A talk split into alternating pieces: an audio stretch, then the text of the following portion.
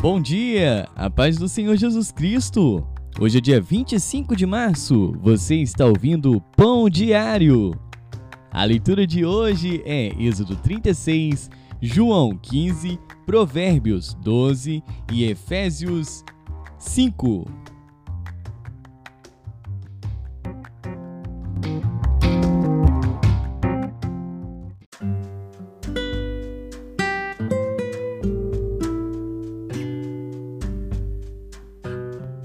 Êxodo.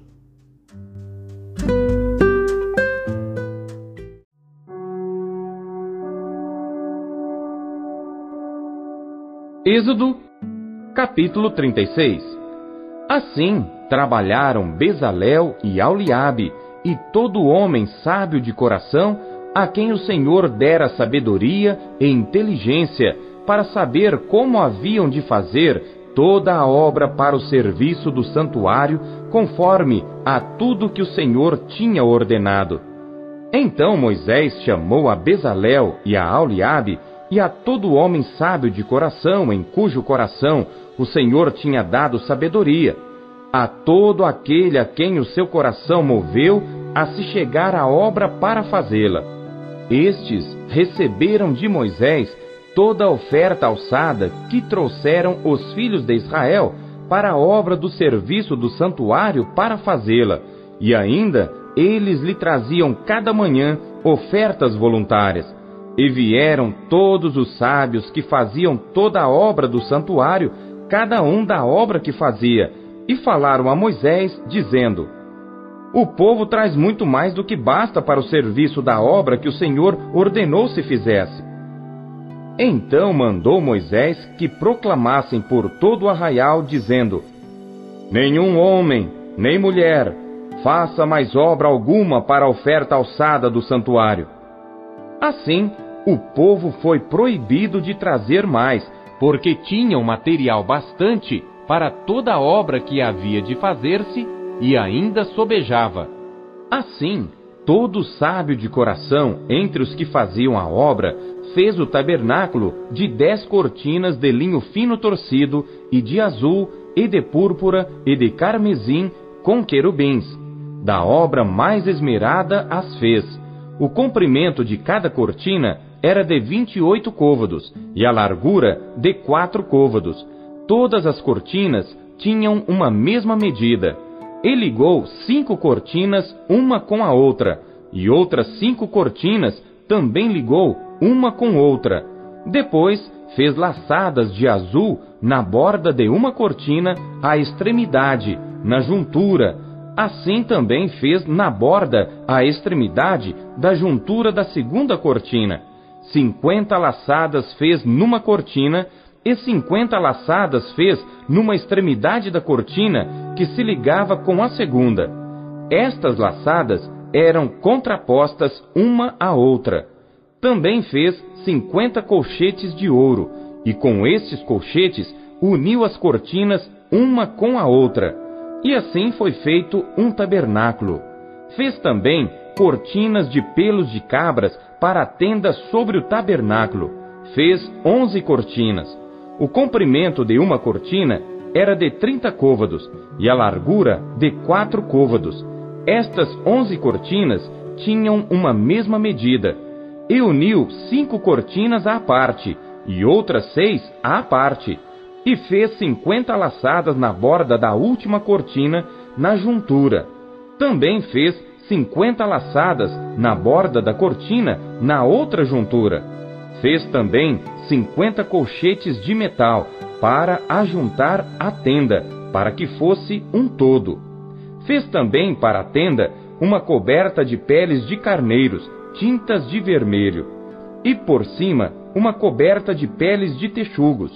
Também fez de madeira de acácia tábuas levantadas para o tabernáculo, que foram colocadas verticalmente. O comprimento de cada tábua era de dez côvados, e a largura de um côvado e meio. Cada tábua tinha duas cavilhas pregadas uma à outra.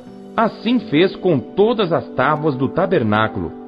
Assim, pois, fez as tábuas para o tabernáculo, vinte tábuas para o lado que dá para o sul, E fez quarenta bases de prata debaixo das vinte tábuas, duas bases debaixo de uma tábua, para as suas duas cavilhas, e duas debaixo de outra, para as suas duas cavilhas.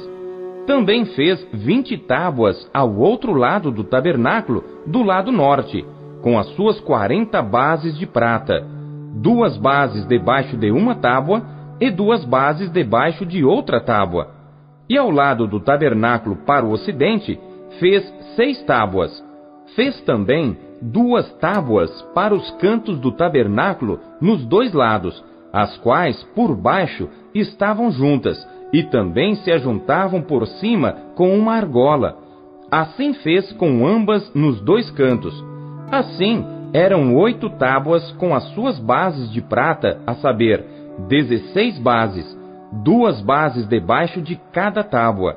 Fez também travessas de madeira de acácia, cinco para as tábuas de um lado do tabernáculo e cinco travessas para as tábuas do outro lado do tabernáculo, e outras cinco travessas para as tábuas do tabernáculo do lado ocidental. E fez que a travessa do meio passasse pelo meio das tábuas de uma extremidade até a outra, e cobriu as tábuas de ouro, e as suas argolas, os lugares das travessas, fez de ouro. As travessas também cobriu de ouro.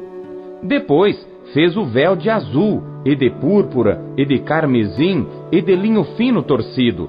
De obra esmerada o fez com querubins. E fez-lhe quatro colunas de madeira de acácia, e as cobriu de ouro. E seus colchetes fez de ouro, e fundiu-lhe quatro bases de prata. Fez também para a porta da tenda o véu de azul, e de púrpura, e de carmesim, e de linho fino torcido, da obra do bordador, com as suas cinco colunas e os seus colchetes. E as suas cabeças e as suas molduras cobriu de ouro, e as suas cinco bases eram de cobre.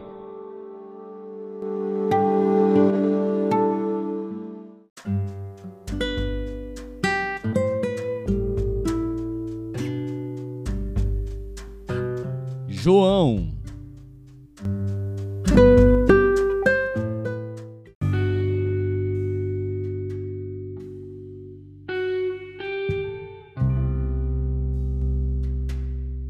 Capítulo 15 Eu sou a videira verdadeira, e meu pai é o lavrador.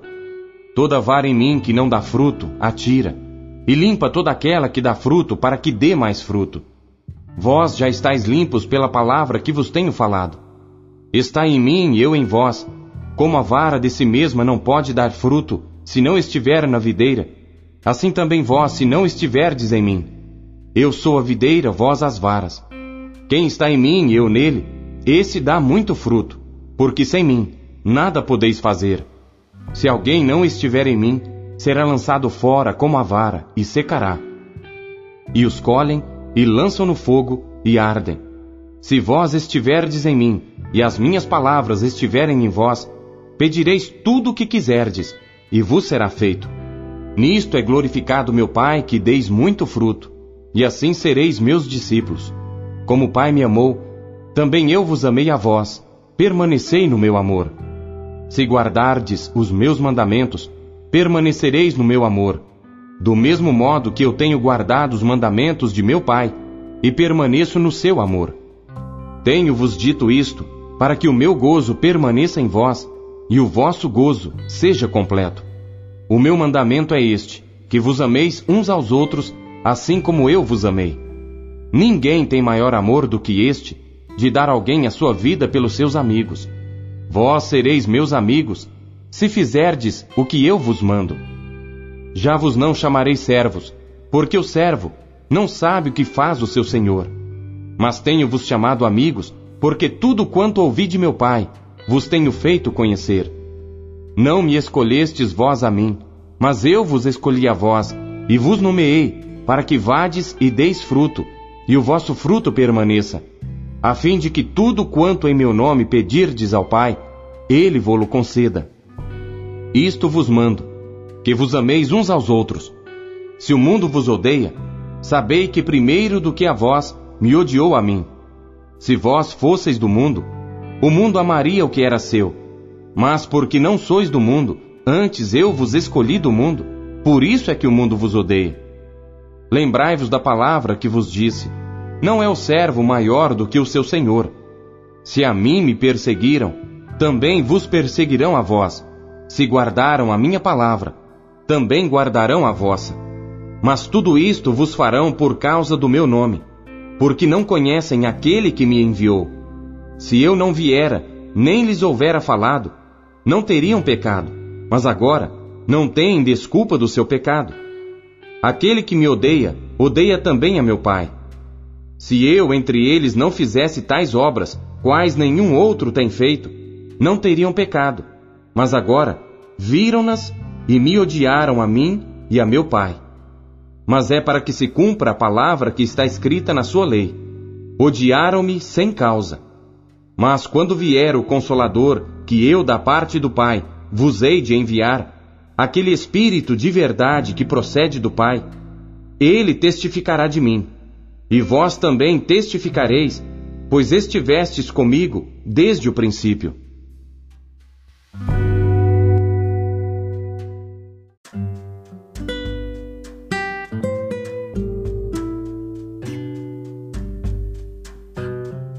Provérbios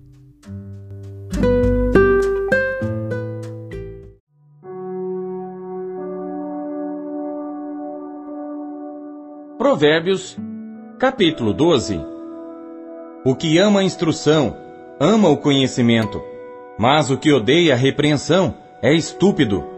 O homem de bem alcançará o favor do Senhor, mas ao homem de intenções perversas ele condenará.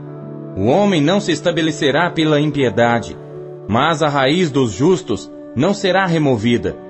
A mulher virtuosa é a coroa do seu marido, mas a que o envergonha é como podridão nos seus ossos. Os pensamentos dos justos são retos, mas os conselhos dos ímpios engano. As palavras dos ímpios são ciladas para derramar sangue, mas a boca dos retos os livrará. Os ímpios serão transtornados e não subsistirão, mas a casa dos justos permanecerá. Cada qual será louvado segundo o seu entendimento, mas o perverso de coração estará em desprezo.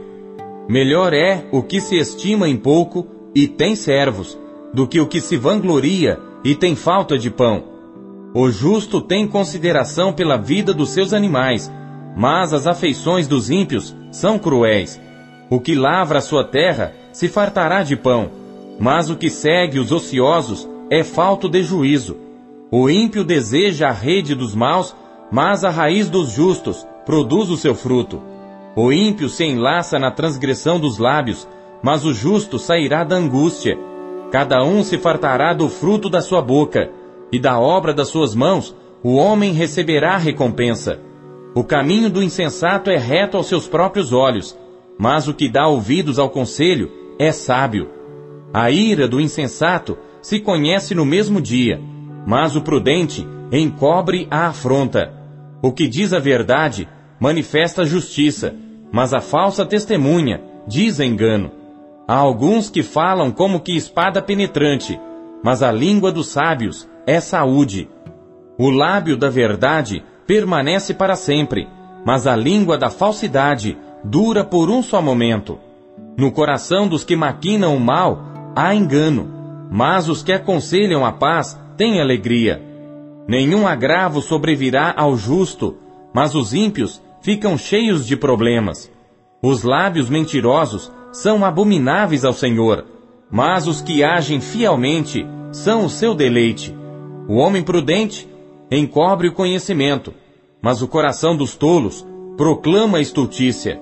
A mão dos diligentes dominará, mas os negligentes serão tributários. A ansiedade no coração deixa o homem abatido, mas uma boa palavra o alegra. O justo é mais excelente do que o seu próximo, mas o caminho dos ímpios faz errar. O preguiçoso deixa de assar a sua caça, mas ser diligente é o precioso bem do homem. Na vereda da justiça está a vida, e no caminho da sua carreira não há morte.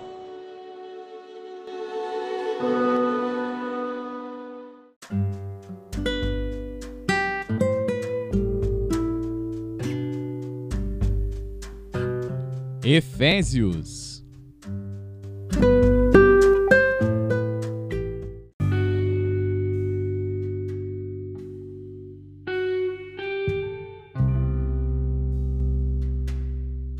Capítulo 5 Sede, pois, imitadores de Deus como filhos amados, e andai em amor como também Cristo vos amou e se entregou a si mesmo por nós, em oferta e sacrifício a Deus em cheiro suave.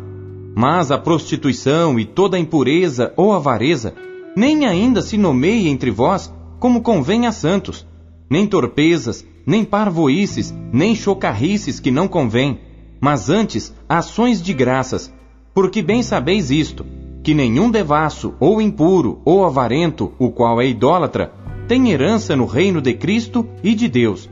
Ninguém vos engane com palavras vãs, porque por estas coisas vem a ira de Deus sobre os filhos da desobediência.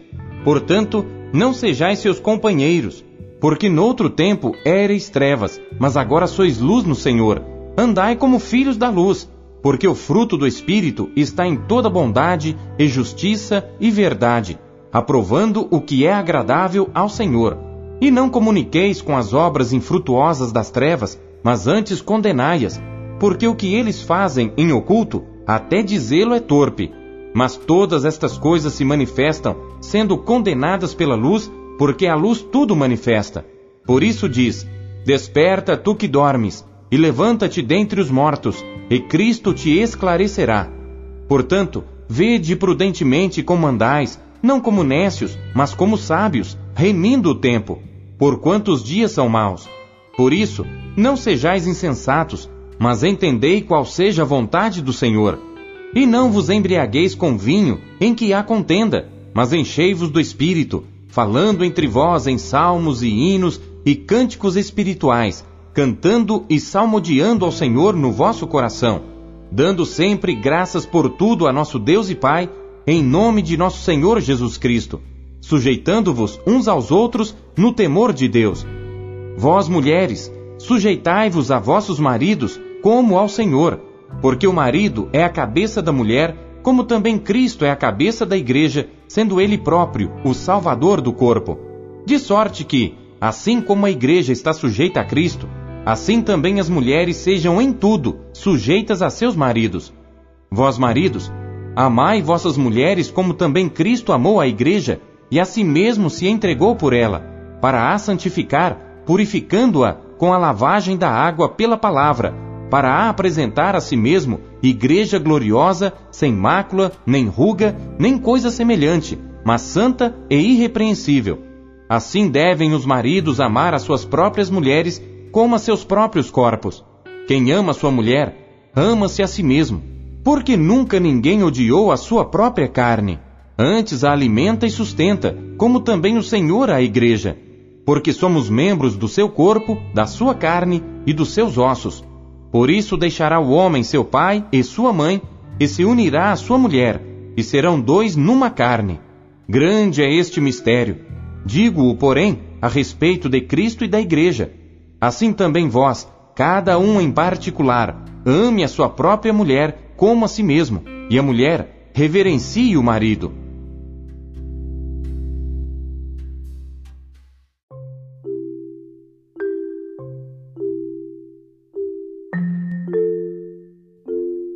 A palavra de Deus nos encoraja, corrige e orienta. O que ela lhe trouxe hoje? Você acabou de ouvir Pão Diário o Pão Diário é um oferecimento da Sociedade Bíblica Trinitariana do Brasil, na voz do pastor Paulo Castelã. Compartilhe o Pão Diário com seus amigos. Até amanhã. Tchau, fique com Deus.